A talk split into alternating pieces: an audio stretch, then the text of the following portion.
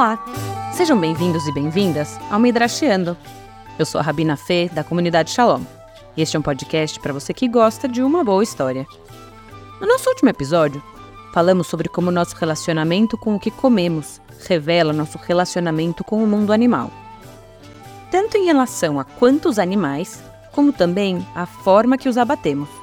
Limite de quais e quantos, com a visão de que possivelmente o ideal humano seria ser vegetariano como falei no último episódio, acho que o lugar que nos colocamos em relação aos outros animais no mundo revela muito sobre nós.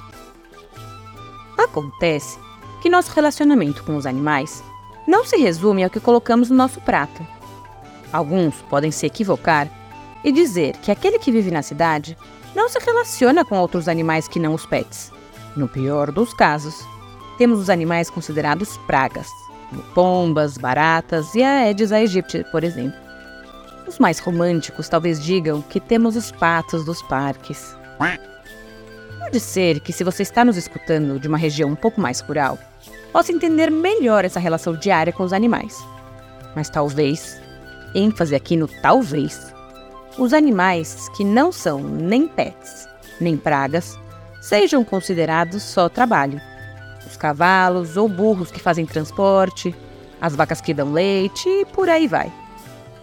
Tenho certeza de que a maioria de nós já viu algum vídeo de que se você criar uma vaca com amor, ela vai se comportar com o seu humano como se fosse um cachorro, por exemplo. Ou seja, inclusive os animais que são colocados na categoria trabalho não são só isso. Existe reciprocidade. Como tratamos os animais vai se refletir diretamente em como eles nos tratam e como será nosso relacionamento com eles. Antes de continuar, vou já lembrando que a nossa tradição judaica está baseada principalmente em textos de gerações que não tinham pets. Os animais eram única e exclusivamente funcionais. E vou dar mais um passo. Os animais para essas gerações não tinham almas ou sentimentos. Caso você não saiba, a lei brasileira considera o seu cão de estimação como coisa. Mas não se preocupe, mesmo não sendo muito sensíveis, os rabinos não eram tão brutamontes assim. Existe inclusive um conceito que, como tudo o que trazemos aqui, transcende a época e o lugar, chamado Saar Bale Haim, ou em português, o sofrimento animal. Se você é um amante dos animais, ou simplesmente um curioso, aumenta aí o volume do seu fone, porque vamos visitar algumas histórias clássicas e extraordinárias da nossa tradição, que fazem questão de marcar que o limite humano em relação aos animais não é tão tênue assim. Só para começarmos com um contexto melhor do que significa esse conceito de Tsar Balechaim, quero trazer um trecho de um texto do rabino Lord Jonathan Sachs, que foi por muitos anos rabino-chefe da Inglaterra e que faleceu em 2020. Ele era do mundo ortodoxo, mas tinha uma visão tão ampla do mundo que era de dar inveja. Ele disse assim: o judaísmo vê o animal como animais que sentem. Eles podem não pensar ou falar, mas eles certamente sentem. Eles são passíveis de sofrimento. Existe algo que é considerado crueldade aos animais e deve ser evitado o máximo possível. Assim, é o que lemos, por exemplo: não amordace o boi quando está pisoteando o grão. O que chama atenção nesta lei é que traz um paralelo para o ser humano também quando você vier trabalhar no vinhedo de seu próximo, pode comer tantas uvas quanto quiser para satisfazer sua fome. Porém, não pode colocar em um recipiente que você tenha. O princípio é o mesmo em ambos casos. É cruel impedir que aqueles que estão trabalhando com comida que comam dela. Para garantir, no caso dos seres humanos, existe um delicado balanço de responsabilidade recíproca. O empregador deve permitir que o empregado coma, mas este não pode furtar o empregador. Mas o paralelo é instrutivo. Os animais também têm sentimentos e devem ser respeitados. Vou tentar explicar aqui o que ele quis dizer. O texto está falando de quem trabalha com comida. Estes podem comer o que estiverem manuseando ou servindo, mas não podem fazer um pécalo e levar para casa, para o vizinho, etc. O mesmo vale para o animal, se ele trabalha pisoteando o grão o boi provavelmente não vai levar um pécale. Então o texto não se preocupa com esse ponto, mas não deixa que impeça ele de comer, porque aí é maldade. Aqui estamos falando do animal que trabalha com o alimento, que não podemos colocar uma mordaça no animal que está ali, na frente do que ele mais gosta de comer. Mas o texto vai além. Uma passagem do Talmud diz que é proibido a qualquer um comer antes que tenha dado de comer aos seus animais. A justificativa vem de um versículo da Torá, que diz: E darei erva ao teu campo para os teus animais. E depois diz: E comerás e te fartarás. Ou seja, primeiro dê de comer aos seus animais e depois coma à vontade. Vale lembrar aqui que quando os sábios do Talmud disseram isso, eles não estavam pensando no seu cachorro ou gato que fica ali, do lado do pratinho chorando, com aquela cara de mortos de fome. Estão falando dos bichos que eles nem consideram como tendo alma ou sentimento, lá do lado de fora. Estão falando aqui de que se você é responsável por um animal, você é responsável por uma vida. Aqui não estamos falando de amor ou de compaixão. Estamos falando de responsabilidade. Claro que amor e compaixão também são importantes. Aliás, o Midrash conta que o cuidado que Moshe demonstrou em relação a uma das ovelhas de seu rebanho foi a cereja do bolo que convenceu Deus de que ele era o escolhido para tirar o povo de Israel da escravidão do Egito. A Torá nos diz que uma ovelha do rebanho fugiu e Moshe foi atrás dela. Foi por isso que encontrou a sarça ardente, na qual Deus lhe deu essa missão. O Midrash dá um pouco mais de cor a essa história e diz que Moisés encontrou a ovelha bebendo água. Cheio de afeto, Moisés fala para a ovelhinha: Não sabia que você estava com sede, tadinha. Está cansada. Mas não é só na fala que Moshe demonstrou amor e respeito. Moshe pegou a coitada da ovelha nas costas para levar ela de volta ao seu grupo. Foi nesse momento que Deus disse: Se você tem misericórdia com a ovelha, com certeza será um bom pastor para o povo de Israel. Mesmo quando falamos da funcionalidade dos animais, nem a Torá nem os sábios os tratavam como tão coisa assim. A Torá, por exemplo, diz que se virmos um animal que caiu por conta da carga pesada, devemos levantá-lo e tirar sua carga, mesmo se tratando do animal de um inimigo. Primeiro, coitado do animal que cai por conta de sua carga. Mesmo que seja um animal utilizado para transporte, ele deve ter um limite. Um burro, por exemplo, pode carregar bastante, Alguns estudos apontam que eles poderiam carregar até um terço do seu peso. Existem no Brasil algumas comissões de ética de uso animal, que tentam legislar o que significaria abuso. Em Florianópolis, por exemplo, se determinou há alguns anos a proibição do recolhimento de material reciclável e atividades que submetam o animal a excesso de carga. O quanto essas legislações são realmente levadas a sério, em lugares nos quais as charretes e carros por tração animal são a regra, não sei. Mas tem que começar de algum lugar, certo? Então, para que o burro tenha caído por conta da carga, é realmente um abuso. Mas, se o animal fosse considerado só coisa na Torá, um transeunte não ficaria muito espantado. E talvez lidassem com isso como nós lidamos quando ouvimos falar de um caminhão que capotou e sua carga se espalhou na estrada. Ninguém se preocupa necessariamente com o caminhão. Nos preocupamos com o motorista, com o dono da carga e seu prejuízo, e se isso gerou trânsito. Mas não com o caminhão em si. Que a Torá diga que a gente tem que levantar, inclusive se o animal é do inimigo, demonstra que o animal é importante também. Os sábios do Talmud vão ainda além. Claramente, tem que ajudar esse pobre animal. Pensando em nossas necessidades do século XXI, pode parecer que não precisamos mais tanto dos animais para as tarefas cotidianas. Em muitos lugares, o transporte de pessoas e cargas já não é mais feito por animais. Outras funções também foram trocadas por máquinas, como a daquele boi que moía o grão. Mas errado está aquele que pensa que, por isso, usamos menos os animais do que em outras épocas.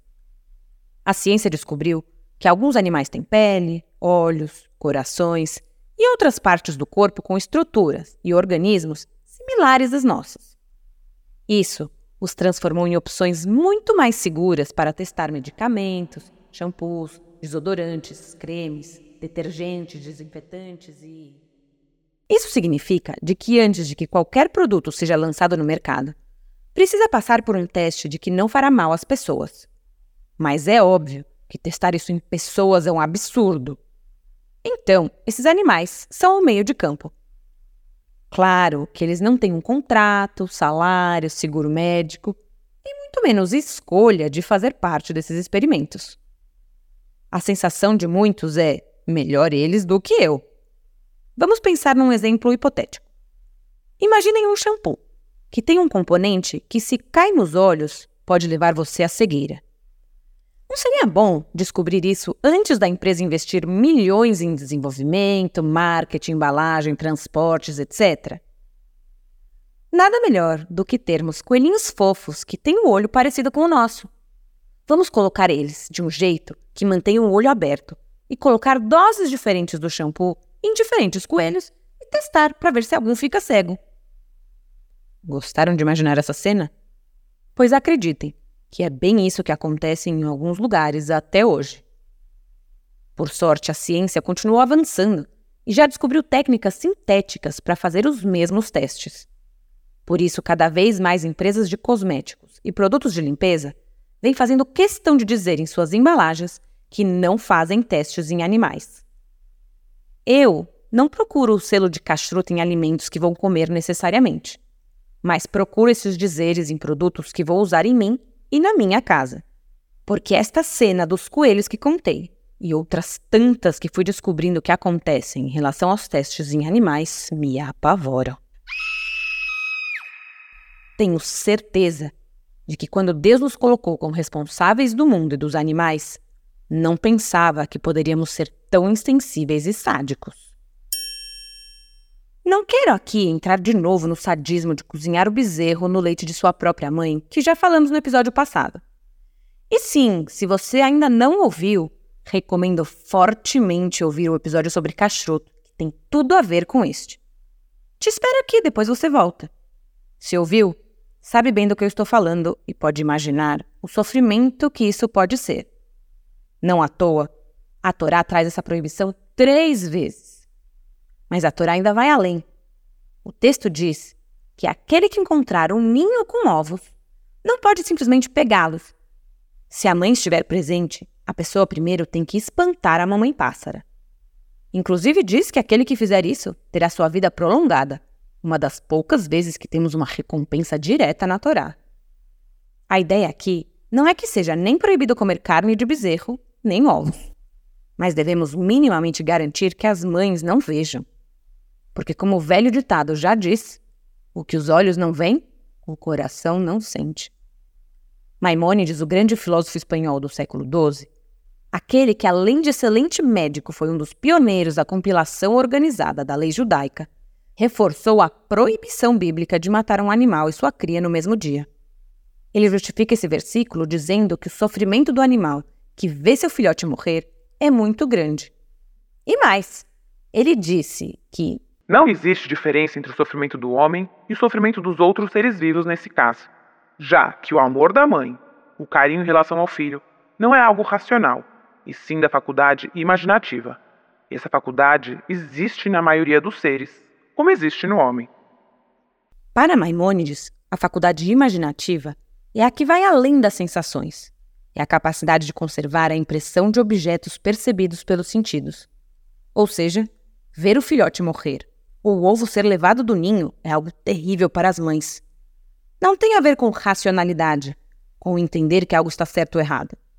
Não tem a ver apenas com a sensação do momento de ver uma morte, mas algo que perdurará para sempre com essas mães. Isso é errado. O sofrimento dos animais e dos seres humanos nesse quesito são iguais. Quero terminar trazendo uma reflexão de um rabino ortodoxo de Israel em seu livro Pninei Alahá, ele questiona se a caça recreativa seria permitida aos olhos da lei judaica. Ele traz o que o chefe do rabinato de Praga disse 250 anos atrás, ou seja, muito antes deste nosso amor aos animais de forma mais abrangente.